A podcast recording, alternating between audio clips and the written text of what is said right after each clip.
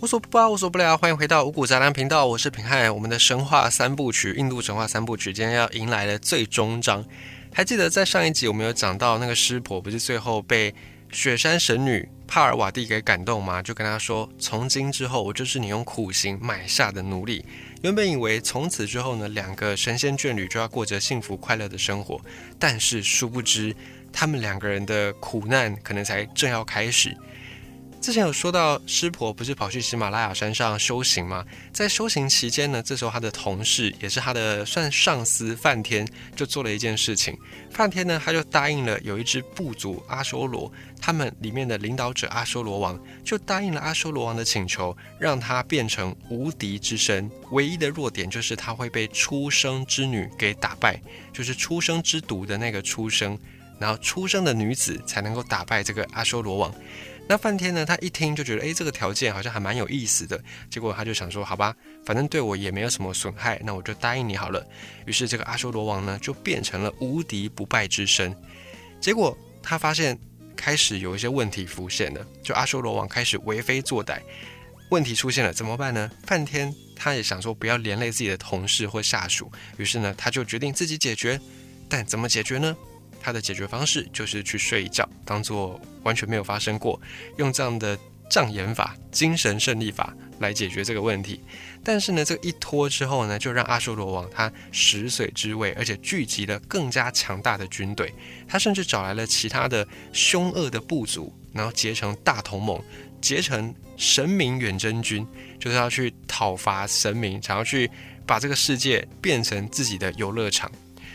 没有想到呢，这支大军军威盛大，连神明真的都怕了。这场非常可怕的灭神大战，堪比是北欧神话当中的诸神黄昏。如果一弄不好呢，可能印度里面的神明有一半以上都要因此而消失。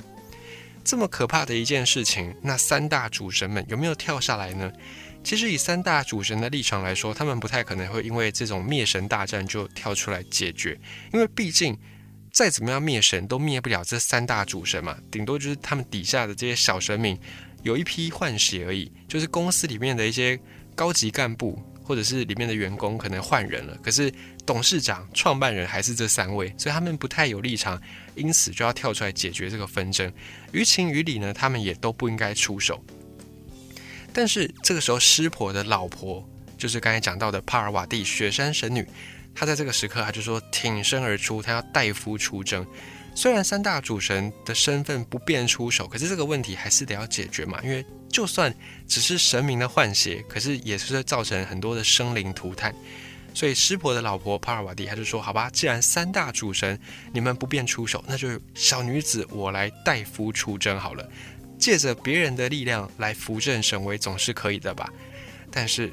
还记得帕尔瓦蒂，她只是一介。”单纯的女神，她只是一个平凡的女神，她要怎么样去面对这一群凶猛恶极的修罗大军呢？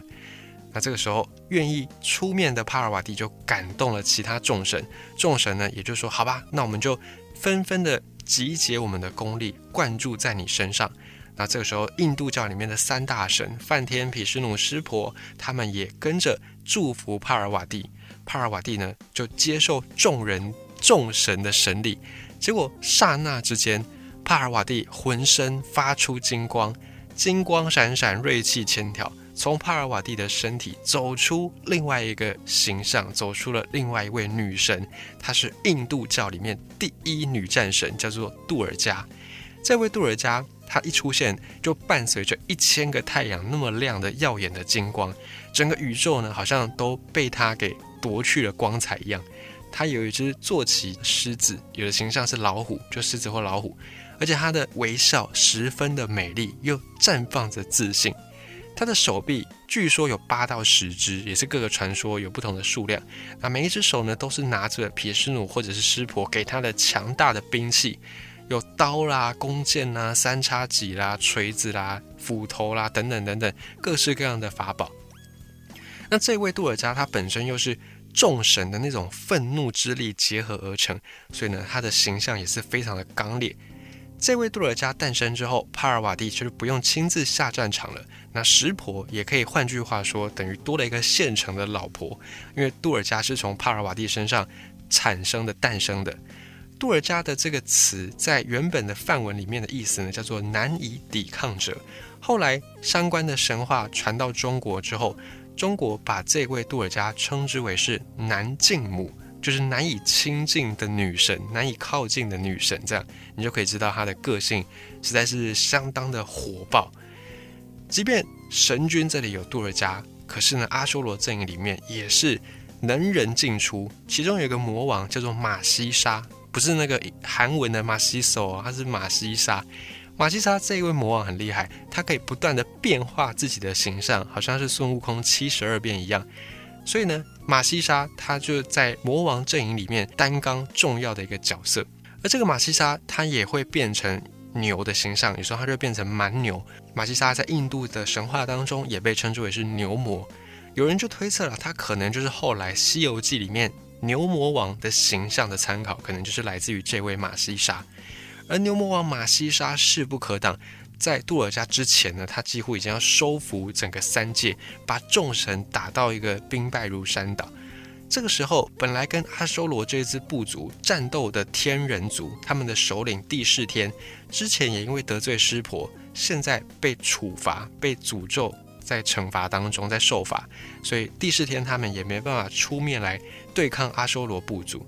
就在看似阿修罗阵营即将一统整个神界的时候呢，杜尔加他就降临战场，好像是女武神一样降临战场。降临的时候，大地剧烈摇晃，阿修罗的这些军队们几乎都没办法站，站不起来。可是呢，他们就仔细一看，哎，这个杜尔加这位女神长得还不错，哎，小姑娘长得蛮好看的。那这一群呢，阿修罗军队就放下戒心，就想说，哎，应该只是一个长得好看的花瓶而已，就纷纷的围上杜尔加女神。然后牛魔王马西沙也是跟着就冲上了杜尔加，准备要把她手到擒来。即便一道一道人墙围着杜尔加，看不到外面的那个视野，可是呢。杜尔加并没有因此怯战，而且没有多久，在人海当中就传出大大小小的惨叫声，伴随而来的是漫天的断手断脚在飞舞，还有鲜血，好像是下雨一般在天空洒了下来，把天空、把大地都染红了。倒下的不是杜尔加，而是魔王军队们，而是阿修罗的这些大军。就这样，杜尔加杀红了眼，而且一点都没有要停止。这个时候，牛魔王马西沙他几乎快要吓死了，他就赶快化身成牛的形象，然后呢召唤千万头牛要去阻挠杜尔加。可是呢，杜尔加的威力实在是太大了，他最后就一刀刺在马西沙身上。而这个时候刚好马西沙变成一只水牛的形象，杜尔加就用湿婆给他的三叉戟把马西沙给刺了下来，后来把他的头砍下来，抓在他其中一只手上。在这个故事里面呢，有一个寓意是这样子：马西沙不断的变形，对印度教的神话里面象征着轮回，而水牛在他们的观念里面呢，代表死亡。所以换句话说，在这个杜尔加刺杀牛魔王的故事里面，它背后的寓意是杜尔加是一位战胜死亡、破除轮回的至尊女神。杜尔加打败牛魔王马西沙，这个好消息传遍了整个天界。剩下来的还活着的神明呢，都非常的高兴，杜尔加自己也很开心，全身绽放着金光白光。她此时已经是印度第一女神，第一女战神，拥有压倒一切力量的神。但是阿修罗王的军队并没有因为一个魔王马西沙被杀就瓦解，至少还有八成以上的兵力，这个时候都还继续驻扎在地界以及人界当中。对于天地人三界来说，其实。阿修罗他们的军队威胁还没有解除，只要阿修罗王一声令下，很快的这些大军又会夺回牛魔马西沙所失去的一切。结果杜尔加女神开心也没开心多久，赶快又在投入到战场当中。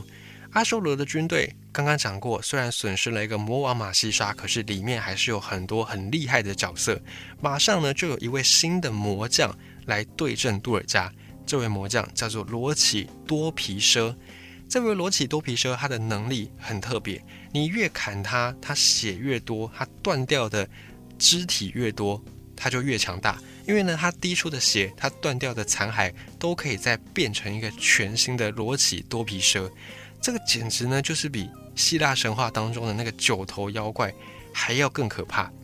结果很快的，杜尔加就被罗绮多皮蛇所变成的恶魔海给团团淹没，已经陷入到非常紧张危急的时刻。而且这个时候，杜尔加也不再有那种女战神英姿焕发的风采，她开始变得非常的沮丧，甚至面临到了失败的绝境。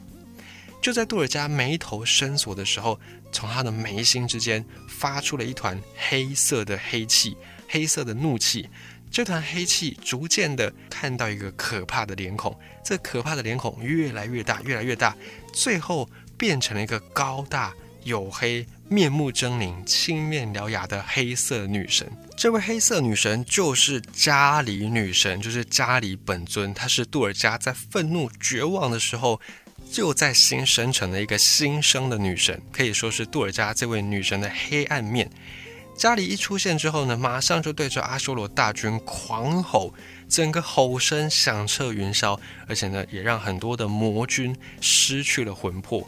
原本沐浴在胜利的喜悦当中的阿修罗军队，现在呢，开始充满了莫名的恐惧。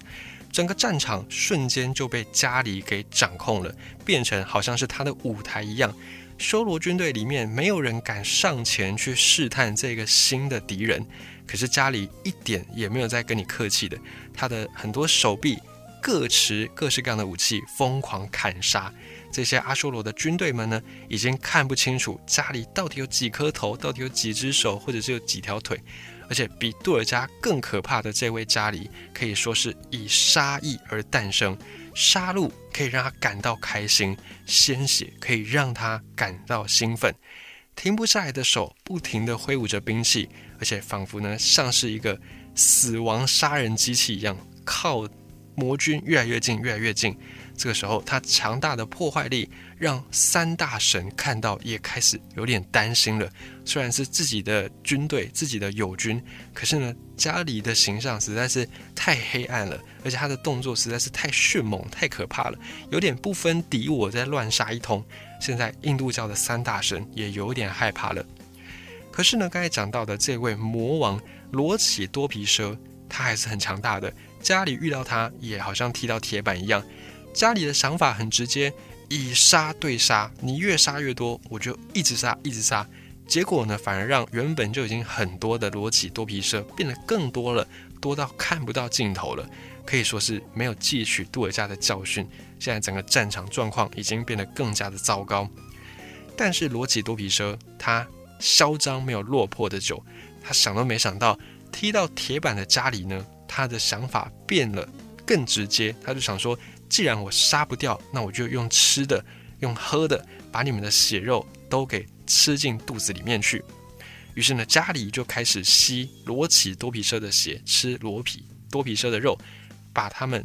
通通的吞下肚。这个时候，不只是罗奇多皮蛇本尊傻眼，在天界的这些神也全部都傻眼，就看着家里在战场上大吃大喝。结果最后呢，就真的打败了罗绮多皮蛇，也打败了阿修罗王，也应验了阿修罗王当初跟梵天所请求的，让我有无敌之身，但是只能够被出生之女打败。这位加里，她是从杜尔加再诞生出来的一个出生的女神，所以呢，人算不如天算，阿修罗王也没有想到，最后她竟然是败给了这样的一尊神明，这样的一尊出生女神。而家里击溃了阿修罗大军之后呢，他的形象变得更加的恐怖，满口鲜血，蓬头散发，整个手都是沾着血，而且他还把他杀到的这些魔将们的头串起来，当成战利品挂在脖子上，变成项链，然后呢，把这些他杀掉的魔军们的手啦、脚啦，拼拼拼、凑凑凑，变成裙子，再加上他的手上各式各样的兵器。他的舌头、他的牙齿也都因为刚刚吃了喝了罗起多皮蛇的血肉而变得猩红异常。然后这个时候呢，家里的形象就变得是后人大家比较熟悉的这种女魔王型的形象，但她其实是一尊神明。而在印度教的神话当中呢，其实家里它的神明的意象，也就象征着一切的烦恼都是可以被根除的，没有任何的心魔，没有任何的魔障是佛的对手，是神明的对手。这个是在印度教神话里面家里它的一个形象跟寓意。而在杀完这些魔君、杀完阿修罗王之后呢，家里还沉醉在那种杀红眼的喜悦当中，他就开始情不自禁的手舞足蹈。结果他的力量之强大，让整个大地也开始剧烈的震动。而且家里的能力呢，是比杜尔扎更强的，跟湿婆快要差不多了。他在跳这个舞的时候呢，就好像湿婆在跳毁灭之舞一样。这个时候。维护宇宙和平的毗湿奴应该要出手阻止他，但还等不到毗湿奴出手，湿婆赶快就先动作了。他就让自己当成肉身肉垫垫在家里的脚底下，缓和大地的冲击。结果连湿婆这样的大神都面对家里也只能够稍微挡住而已，甚至有点挡不太住他的力量。直到家里呢突然意识到他踩着湿婆，踩着自己的丈夫，他才。意识到说，哎，不对不对，我不能再这样跳了，才把他的舞蹈给停止下来。这位家里就是整个印度教神话当中最有力量，而且也最麻烦的一尊女神。他的战斗力帮神明去除了很多的强敌，可是呢，他放纵自己，盲目的这种杀戮的欲望，也给世界带来了灾难，带来了毁灭。在印度的神学里面，家里还有另外一个名称，叫做时母，时间的时。就好像是杜尔加被称之为是南境母一样，这个石母也跟湿婆有点渊源，因为湿婆的梵文的名字叫做伽罗，就是他的称号叫做伽罗。伽罗在梵文里面代表时间，而伽罗的老婆这位伽里，她的名字呢叫做伽里嘛，这也是跟时间有一些含义的，所以也有人把伽里叫做是石母。石母也好，南境母也好，他们的形象都可以追溯到雪山神女帕尔瓦蒂。而石母跟南境母，也就是近期很红的那个国片《咒》里面的大黑佛母这一尊形象的由来，你可以追溯到家里，可以追溯到杜尔加，但他们不是同一个东西就是了。这也是顺带一提的。后来在印度还有一些崇拜家里的信徒，就变成另外一支教派，叫做信力派。印度教里面的其中一个信力派，还有又在分支出一些渊流。这些渊流里面有一些会用活人祭祀，就是他们相信说这样子可以让家里女神感到开心，能够被女神所喜爱，能够讨女神的欢心。所以呢，有一些地方就结合他们本来的部落的传统。有了活人献祭这件事情，而这个活人献祭在印度周围的历史是确实有存在的，也有人就有考据推测说，这可能也是后来在发展《西游记》的那种小说故事的时候，用了一些要吃唐僧肉的情节，大概也可能就是从活人献祭这个地方的习俗而来的。当然，以上这是比较神话的讲法。如果以科学的部分来说呢，家里就是有点像古代可能某一个部落里面的首领，或者是某一个女性的英雄。那这个部落可能它是母系社会，然后面临到其他部落的侵略，只好整个部落死命抵抗。阿修罗可能就是古代印度有一个非常善战的，而且可能也非常好战的部族。那这样的一个历史被记载下来之后，经过后人的加油添醋。也许它就变成我们今天所熟悉的家里的神话，而且以家里他的形象来说，也确实符合以前的部落的人的战斗的方式。比方说，在非洲有一些部落，他们会把敌人的尸骨穿戴在身上，透过这样的方式威吓要去进攻他们的敌人。那家里这种行为呢，把人的头啦、人的骨头啦，或者是断手断脚装饰在身上，其实也就能够理解了。那么吃人吃掉对手也是一种贺阻对方进攻的行为，而且可以让自己的军队增加士气。这在历史上都是你能够找到相关的证据的事情，所以也有可能就是以前在印度这边发生的一些部落之间的冲突，最后也被印度教给吸纳，变成印度教的神话当中。